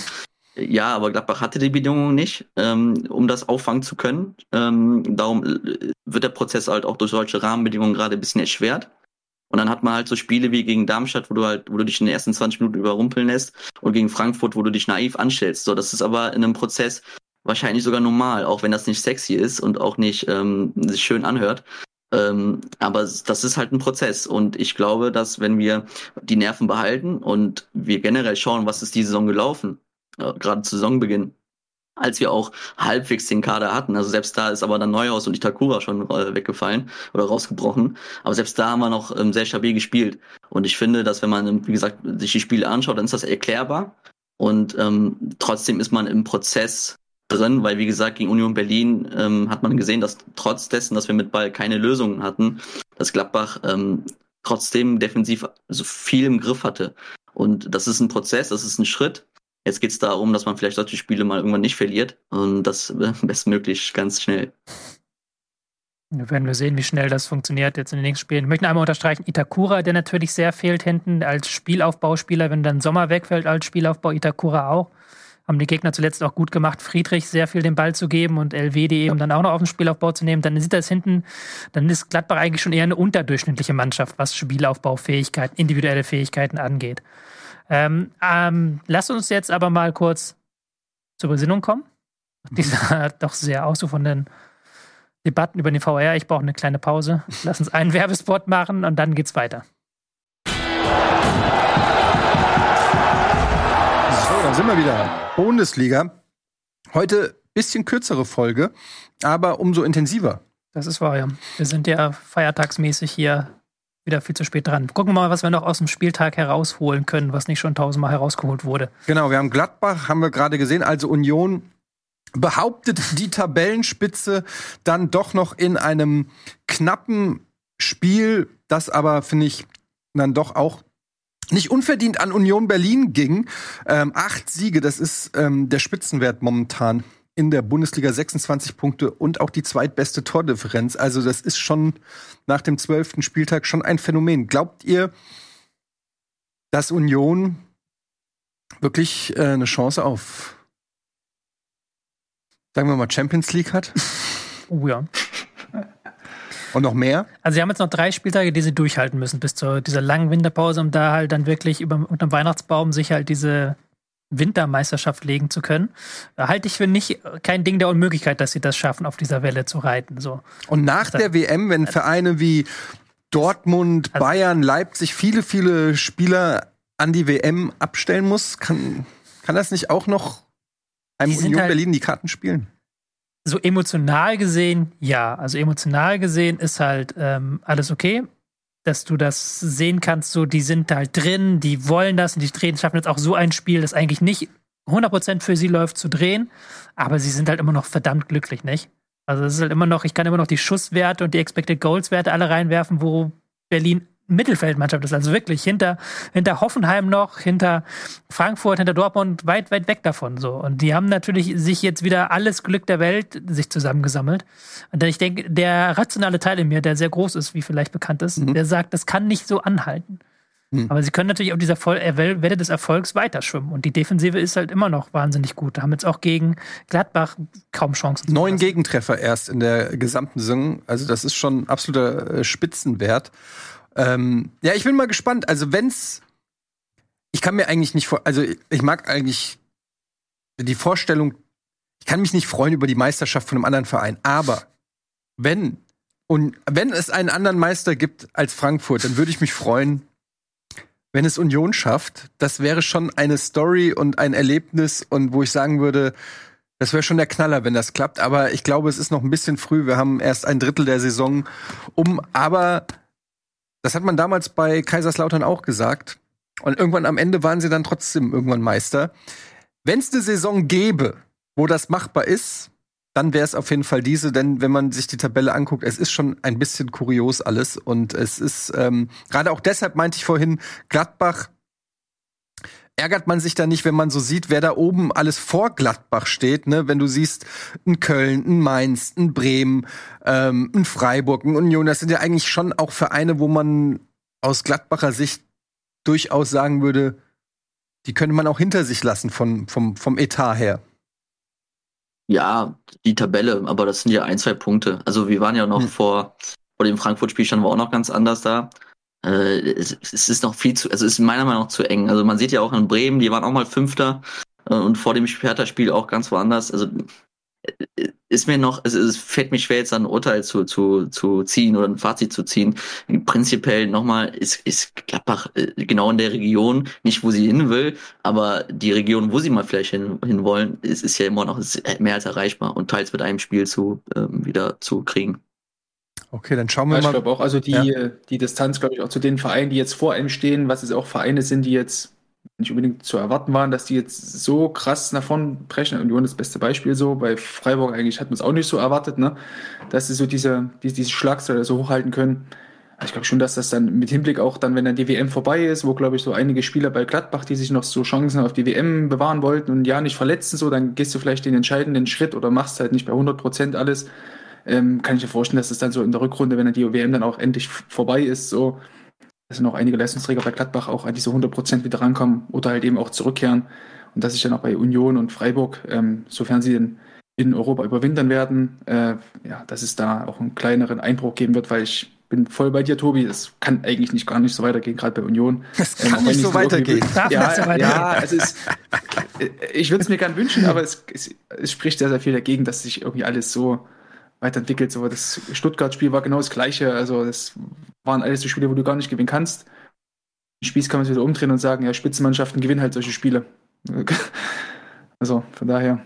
Naja, wir können ja mal ähm, weitermachen und dann sehen wir zum Beispiel in Freiburg. Nehmen wir mal den Auswärtssieg gegen Schalke. Die weigern sich auf jeden Fall, ähm, ja, da vorne irgendwie ähm, einzubrechen. Schal äh, äh, Freiburg macht äh, Freiburg Dinge und Schalke macht Schalke Dinge, wenn man so will. Man muss bei Schalke mittlerweile aber auch wirklich die Frage stellen, jetzt unter dem neuen Trainer äh, Thomas Reis, erstes Spiel, ähm, Schalke mittlerweile Tabellenletzter, sogar hinter Bochum. Ist diese Mannschaft überhaupt noch zu retten? Tobias Escher? Ist natürlich ein maximal undankbarer Auftakt gegen, wenn du zu Hause okay, Heimspiel einerseits gut, aber gegen Freiburg auch, gegen eine Mannschaft, die momentan im Soll ist, im Saft ist. Eine Mannschaft, die im Ballbesitz auch gut ist, weil ist ja klar, Schalke wird diese Saison keine Ballbesitzmannschaft mehr. Die wollen irgendwie sich da reinkämpfen ins Spiel. Die wollen irgendwie einen Konter oder einen Standard oder eine Flanke hinbekommen. Und das ist gegen, dagegen ist Freiburg eine der Mannschaften, die am besten gerüstet ist. Also Freiburg schafft es dann wirklich auch in solchen Spielen geduldig zu bleiben bis zum 1 zu 0 und dann nach dem 1 zu 0 aber auch selber so in eine Konterstimmung und in eine Konterhaltung reinzugehen. Also das war maximal unglücklich, dass sie jetzt gegen Freiburg ran mussten. Ansonsten, Reis konnte jetzt auch nicht viel machen in den ersten Hat er Tagen. was gemacht? Hat er irgendwas umgestellt? Ja, so ein ganz klein bisschen. Blick? Du konntest erkennen, dass es schon ein bisschen so war wie Bochum halt, so aus einer sehr, sehr kompakten Grundordnung. Dann immer wieder rausschießen, wenn der Gegner Querpässe spielt oder wenn der Gegner den Ball ins Mittelfeld spielt, dann schießt immer der gesamte Block raus und die üben dann Druck, Druck, Druck aus. Sie haben versucht, auf dem Flügel ein bisschen dynamischer zu spielen, also nicht mehr so tote ähm, Halbfeldflanken auf die Rolle zu schlagen, sondern es war, glaube ich, schon kein Zufall, dass Polter da dann drin war, immer mit Dynamik in den Strafraum reingegangen ist und dann die Flanke kam auf den zweiten Pfosten und da hat man dann ab und zu jemanden gefunden. Ähm, das war schon, glaube ich, ein sehr deutliches Mittel, was auch für Reis steht und wo man auch sagen kann, okay, das war in den vergangenen Wochen nicht so. Da waren sehr, sehr viele Flanken dabei, die einfach sehr, sehr schlecht vorbereitet waren. Aber ansonsten geht da nicht so unendlich viel, was du aktuell aus dieser Mannschaft rausholen kannst. Was halt aufgefallen ist, ist, dass man ja, äh, Vincenzo Grifo auch teilweise hat viel zu viel äh, Platz gegönnt. Ich meine, es wundert mich bisschen, man weiß um seine Stärken, was die Flanken und was auch was seine Schüsse angeht. Er hatte da aber teilweise so einen Geleitschutz, wo ich mich gedacht habe, was ist denn da los? Also wieso lässt man denn da so zwei Meter ähm, Abstand ähm, das, zu so einem gefährlichen Spieler, das, hat, das fand ich das, schon ein bisschen merkwürdig. Das war dieses Gegentor, wo du gemerkt hast, sie haben vorher versucht, Pressing zu spielen, war ja auch ein langer Ball und dann irgendwie zweiter Ball und haben sie Ball erobert. Das war so eine sehr unruhige Phase. Und dann, das ist halt das Problem von Schalke, diese Saison habe ich schon öfter gesagt, kommen sie nicht in diese Umschaltbewegung. Also kommen sie nicht mehr alle so schnell hinten rein, sondern die eine Abwehr steht dann da hinten, die Stürmer sind dann noch irgendwo da vorne und dann ist in der Mitte halt so ein riesiger Freiraum. Und da ist einfach Griefe und dann rückt der Abwehrspieler nicht raus, wo er hätte rausrücken müssen. So. Aber das ist halt so ein Schalker Problem, dass sie halt im Umschaltspiel nicht gut genug sind und auch nach vorne nicht gut genug sind im Umschaltspielen. Da weiß ich noch nicht, wie Reis da ansetzen will. Also war jetzt nicht, hat jetzt nicht komplett die Hoffnung zerstört, vor allem das Publikum war ja auch da. So. Gab ja auch noch die Choreo dann, die aber jetzt eher für Ärger gesorgt hat im Nachhinein. so. Aber die Mannschaft ist halt jetzt nicht mega gut besetzt. Also ja, das bleibt, halt, bleibt halt leider dabei. Das ist halt genau die Frage, weshalb ich auch gefragt habe. Äh, ob das überhaupt machbar ist. Ob, äh, das hatten wir auch schon bevor Thomas Reis übernommen hat, haben wir hier drüber diskutiert, ob das wirklich, welcher Trainer soll es überhaupt machen? Welchen Trainer, da kannst du wahrscheinlich Pep hinsetzen und der kann halt auch die Spieler jetzt nicht zu Weltklasse-Spielern machen. Wie seht ihr das? Ähm, hat Schalke das Zeug, hier überhaupt einen Klassenerhalt zu schaffen? Vom, von der Kaderqualität? Fehlt mir ehrlich, um ehrlich zu sein, irgendwie die, die Fantasie dafür. Also, jetzt mit Reise irgendwie als Trainer, weiß ich nicht, Tobi, wie du das einschätzen würdest, wer so diese omnipräsente Lucia-Rolle da im Mittelfeld einnehmen könnte, die ja auch recht wichtig war so bei Bochum. Äh, das Kral kann. Kraus oder Kral, ja. Ja, aber selbst dann, also wenn man sich auch zu die Verteidigung anguckt, da ist auch jetzt nichts dabei, wie bei anderen Teams, die irgendwie unten mit drin stehen, ob das jetzt bei Stuttgart ist oder Augsburg ist eigentlich auch schon aus dem Gröbsten eigentlich jetzt schon raus so wo jetzt kein Spieler dabei ist, der sowohl im Ballbesitz auch halbwegs gut ist, mal eine, wie Mafropanos zum Beispiel bei Stuttgart eine Aktion nach vorne hat oder so, ne? Oder selbst in Bochum, bei Bochum mit Manuel Riemann, den Keeper drin hat, der sicherlich auch seine Schwächen und Fehler hat, aber auch zumindest mal noch einen rausbeißt, wenn es sein muss, so, oder mal die Fans mitnimmt irgendwie. Ähm, und ja, von dies, das Duo Polter, Terotte und oder Terotte, weiß ich nicht, sehe ich irgendwie auch noch nicht so. Dann mir fehlt irgendwie noch so dieser Salazar-Moment, den weiß gar nicht, ist aktuell verletzt. Also mich wundert es, dass so ein krasser Spieler nicht so häufig verletzt, spielt, wie er eigentlich ja. spielen müsste. Mhm. Also wäre wahrscheinlich auch so ein Spieler, der eher, also am ehesten noch für diese Wow-Momente da sorgen könnte, gerade in der Offensive und auch gegen den Ball eigentlich ganz gut ackern kann. Ähm, aber wenn du halt nur gegen den Ball ackern musst, qua der Spielweise, die angelegt wird, ähm, ist selbst für so einen Spieler schwer, da irgendwie zu glänzen, glaube ich. Ich glaube, Schalke hat sich so ein bisschen ähm, ja am Anfang der Saison mit der Trainerentscheidung ein bisschen den Stecker gezogen. Also ich glaube, mit ähm, mit äh, Reis zu, zu Saisonbeginn hätte man vielleicht paar Punkte mehr. Jetzt ist natürlich, jetzt haben wir zwölf Spieltage und ich glaube, Schalke hat sechs Punkte. Ja, das ist ja ein Punkteschnitt, da zähle ich jetzt auch kein Geheimnis, der wird natürlich nicht reichen und dass Schalke jetzt sich ein bisschen über ein Limit spielen muss, um wieder ranzukommen, ist auch klar. Ich denke, dass mit, Frank Kramer am Anfang der Saison ähm, der falsche Ansatz gewählt worden ist. Also ja, man will sich gegen den Ball definieren, definieren was ja auch total Sinn macht aus Schalke-Sicht. Ähm, hat dann aber mit, mit Kramer einen Trainer gehabt, der sich klar zwar gegen den Ball definiert, der aber rein taktisch wahrscheinlich nicht der sauberste Trainer ist, weiß ich nicht. Scheint so. Und wenn man sich die Spiele angeschaut hat, war es nicht sauber. Also es war echt relativ simpel, da die Linien zu brechen. Und wenn du jetzt siehst, wie Schalke unter Reis nach paar Tagen gespielt hat, ähm, das sehen ja, das, das erkennt man auch schon an ein paar Daten, ähm, das sieht schon ganz gut aus. Also mit, mit 262 Sprints, 118 Kilometer gelaufen, äh, Ballgewinne gehabt. Das sah schon für ein paar Tage Reis ganz gut aus, aber man ist jetzt, wie gesagt, in der Lage, dass, dass man jetzt dringend punkten muss und wahrscheinlich erstmal über ein Limit spielen muss die nächste Zeit, damit man sich wieder ähm, ja, ranrobbt. So, ja. das ist halt die aktuelle Lage und das ist wahrscheinlich durch die, durch die Saison, äh, durch den Saisonbeginn mit Frank Kramer einfach ein bisschen too much. Man muss ja nochmal kurz, einmal kurz, würde ich einwerfen, weil dieses, der war vor der Saison nicht da. Ist ja diese Saison immer so ein bisschen scheinheilig, weil die längere Pause ist ja tatsächlich in der Winterpause. Also die längere Pause, wo du ja eigentlich nochmal arbeiten kannst, ist ja jetzt, kommt ja jetzt so. Mhm. Und auch Schalke. Mhm. Ähm, Yoshida ist, glaube ich, bei der japanischen Nationalmannschaft dabei, aber ansonsten sind da jetzt nicht so unendlich viele Spieler, die dann jetzt ähm, in Katar sein werden. So, deswegen kannst du nochmal arbeiten, kannst noch mal, hast du mal genug Zeit für Transfers. Da kannst, hast du schon, glaube ich, nochmal sehr, sehr gute Chancen als neuer Trainer auch Anfang Januar nochmal mit der Gesamtmannschaft mir sicher, dass, das ist auch der Grund, warum Thomas Reis gesagt hat, ich übernehme diese Situation. Die nächsten Spiele ähm, gegen Werder Bremen, gegen Mainz und dann noch gegen den FC Bayern München in der englischen Woche. Ähm, das ist natürlich alles andere als einfach, aber ich glaube, für Schalke gibt es sowieso diese Saison keine einfachen Spiele mehr. Da heißt es jetzt nur noch Gras fressen und äh, ja, man muss jetzt irgendwie punkten, um da unten rauszukommen. Aber vielleicht die Winterpause als Chance für Schalke noch ein bisschen mehr, vielleicht als für andere Vereine muss man sehen. Tobi, was wollen wir noch besprechen? Wir haben nicht mehr so viel Zeit. Wie gesagt, heute eine kurze Folge. Einmal gerne Köln zumindest nochmal erwähnen. Haben wir ja schon kurz erwähnt, ja. Den Kölner Keller, ja. Aber der erste ja. FC Köln, dass sie eben nach etwas mehr als 48 Stunden spielen mussten, nachdem er ihr Conference League-Spiel am Donnerstag wegen Nebels ausgefallen ist, dann Freitagnachmittag nachgeholt wurde. Und jetzt am Sonntagabend mussten dann wieder ran, haben sich dabei tatsächlich gar nicht so schlecht geschlagen gegen Hoffenheim. Ja. 1-1. Ähm, wobei Hoffenheim auch wieder so eine Partie abgeliefert hat, wo man, wie wir auch schon auf, häufig hier drüber geredet haben, so irgendwie nicht Fisch, nicht Fleisch. So richtig weiß man, wird man aus Hoffenheim einfach auch nicht so schlau, finde ich. Ähm, für eine Top-Mannschaft einfach zu inkonstant dann einfach.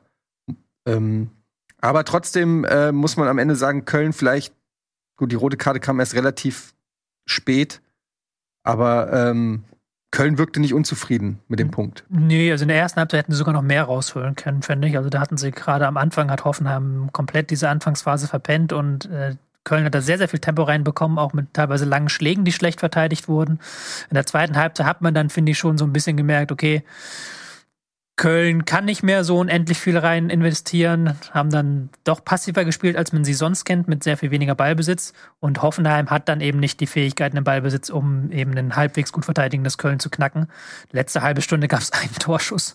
So, es war schon ein sehr, sehr trauriger Anblick dann dieses Spiel. Und dann diese rote, gelb-rote Karte hat dann jegliche Offensivbemühungen von Hoffenheim auch gekillt. Ja, gelb-rote Karte ging aber in Ordnung würde ich sagen. Da kann man, ja, kann man nicht meckern. Sagen, äh, Sebastian Rudi in der Startelf kann man noch mal herausheben.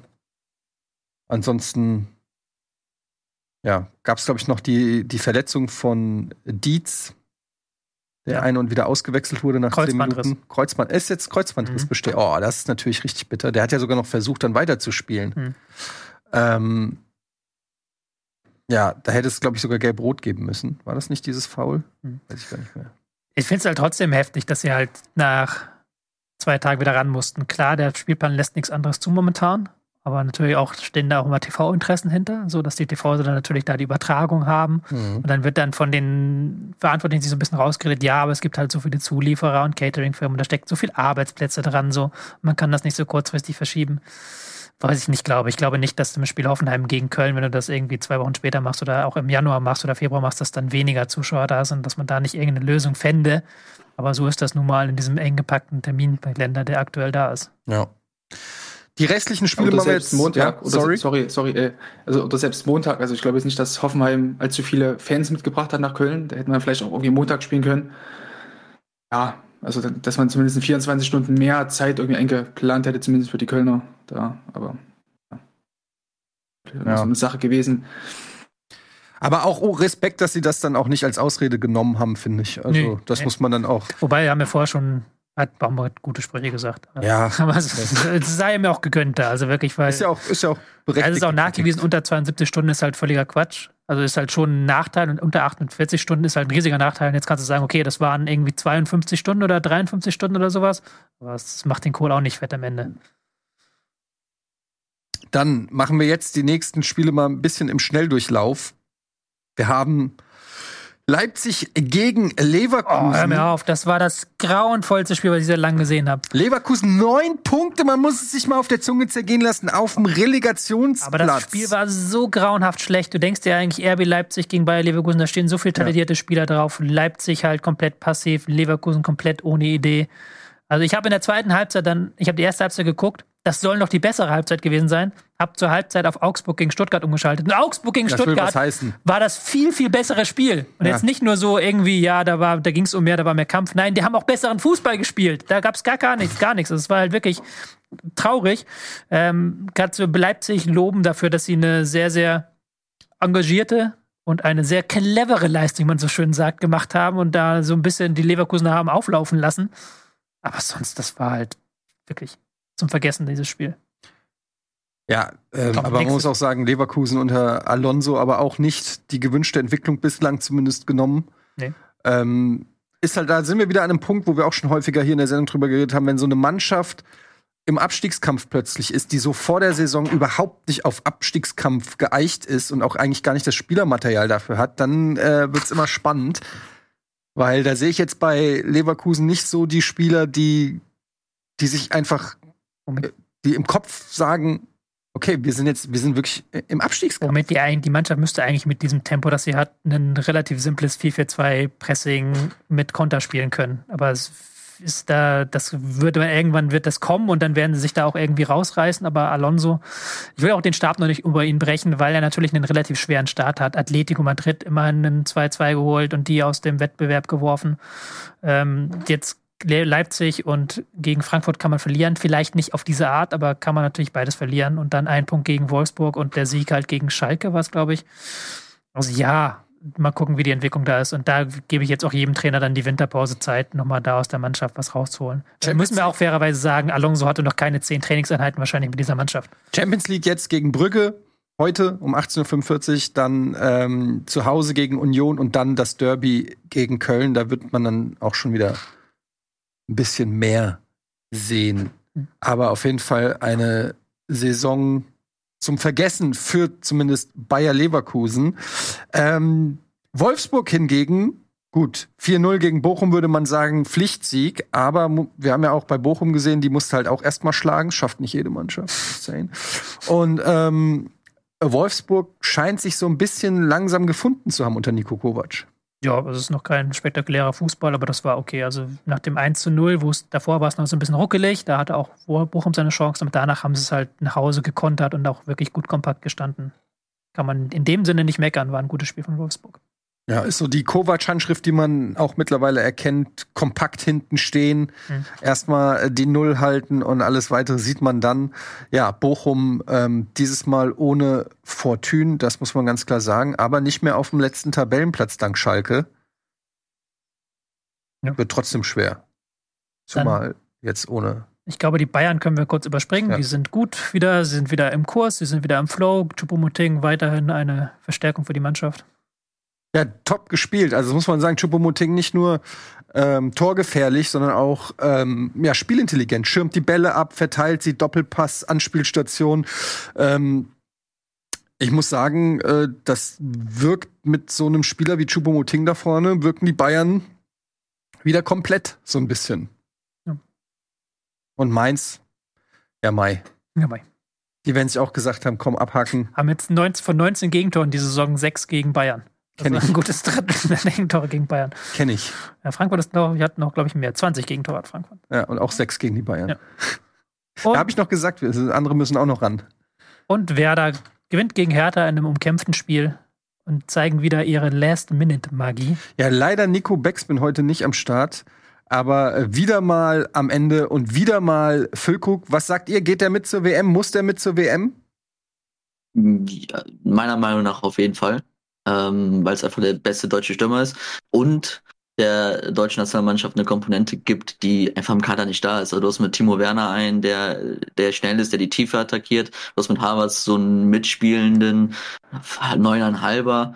Ähm, und mit Füllkrug hättest du dann tatsächlich einen, der wirklich auch in die Box geht. Und zudem, ähm, da wird der mir auch ein bisschen zu sehr drauf reduziert, ähm, neben der Kopfballstärke, der ja auch technisch ein guter ähm, Zocker ist. Also der ist, der kann was am Ball und hat einen unglaublichen äh, Körper gegen, gegen äh, mit als Wandfunktion. Ich glaube, das kann für Hansi Flick, Flick eine, eine Option sein, um Gottes Willen. Erinnert so ein bisschen an Tedesco. ja, ähm, wo war ich dran?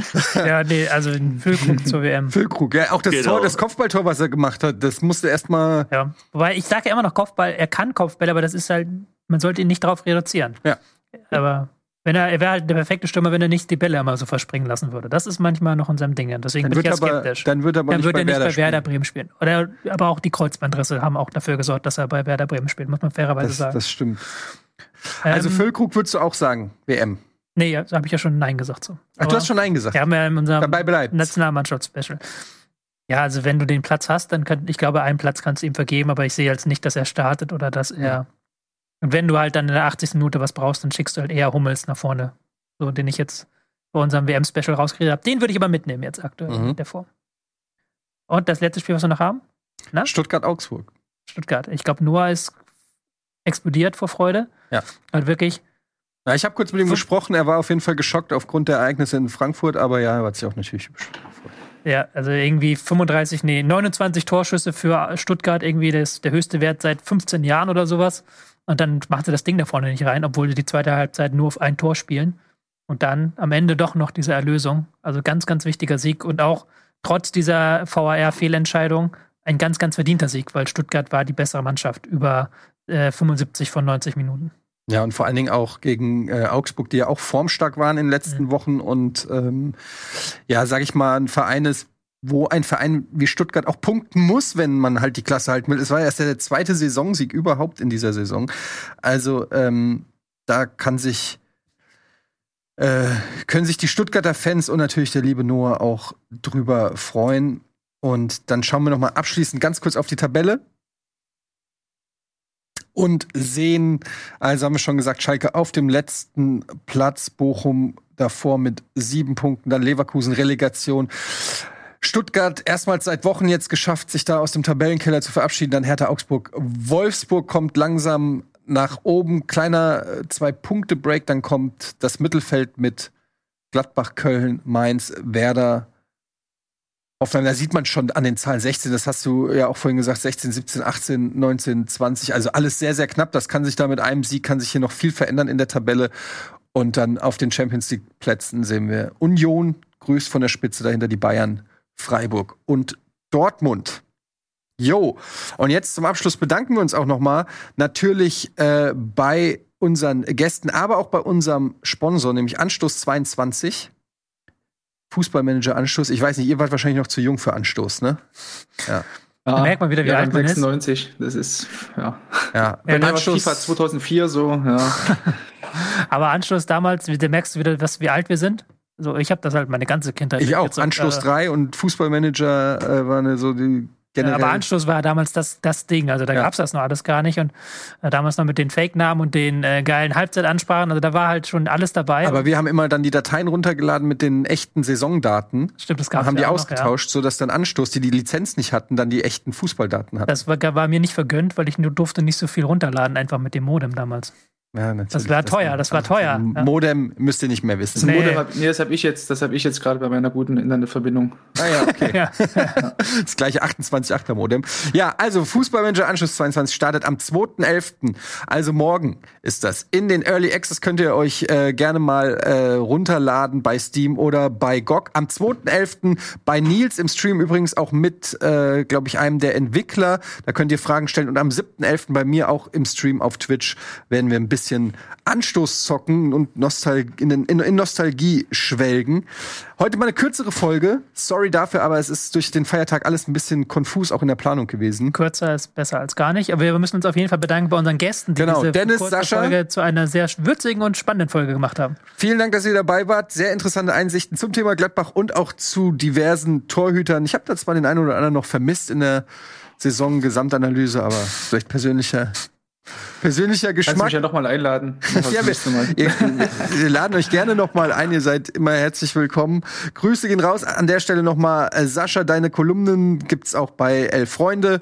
Und ähm, dann nochmal Werbung auch äh, Dennis für äh, Borussia Explained.de, jetzt auch auf YouTube seit jüngstem. Könnt ihr euch auch ja. nochmal aufs Zahnfleisch legen, wenn ihr Analysen zu Borussia Mönchengladbach haben wollt. Tobi? Ja, bis nächste Woche dann, eine neue Folge Bundesliga und dann wieder in der in gewohnten Besetzung. Runde in voller Besetzung, keine Feiertage dazwischen. Und ja, macht's gut. Das war mir ein Fest. Tschüss.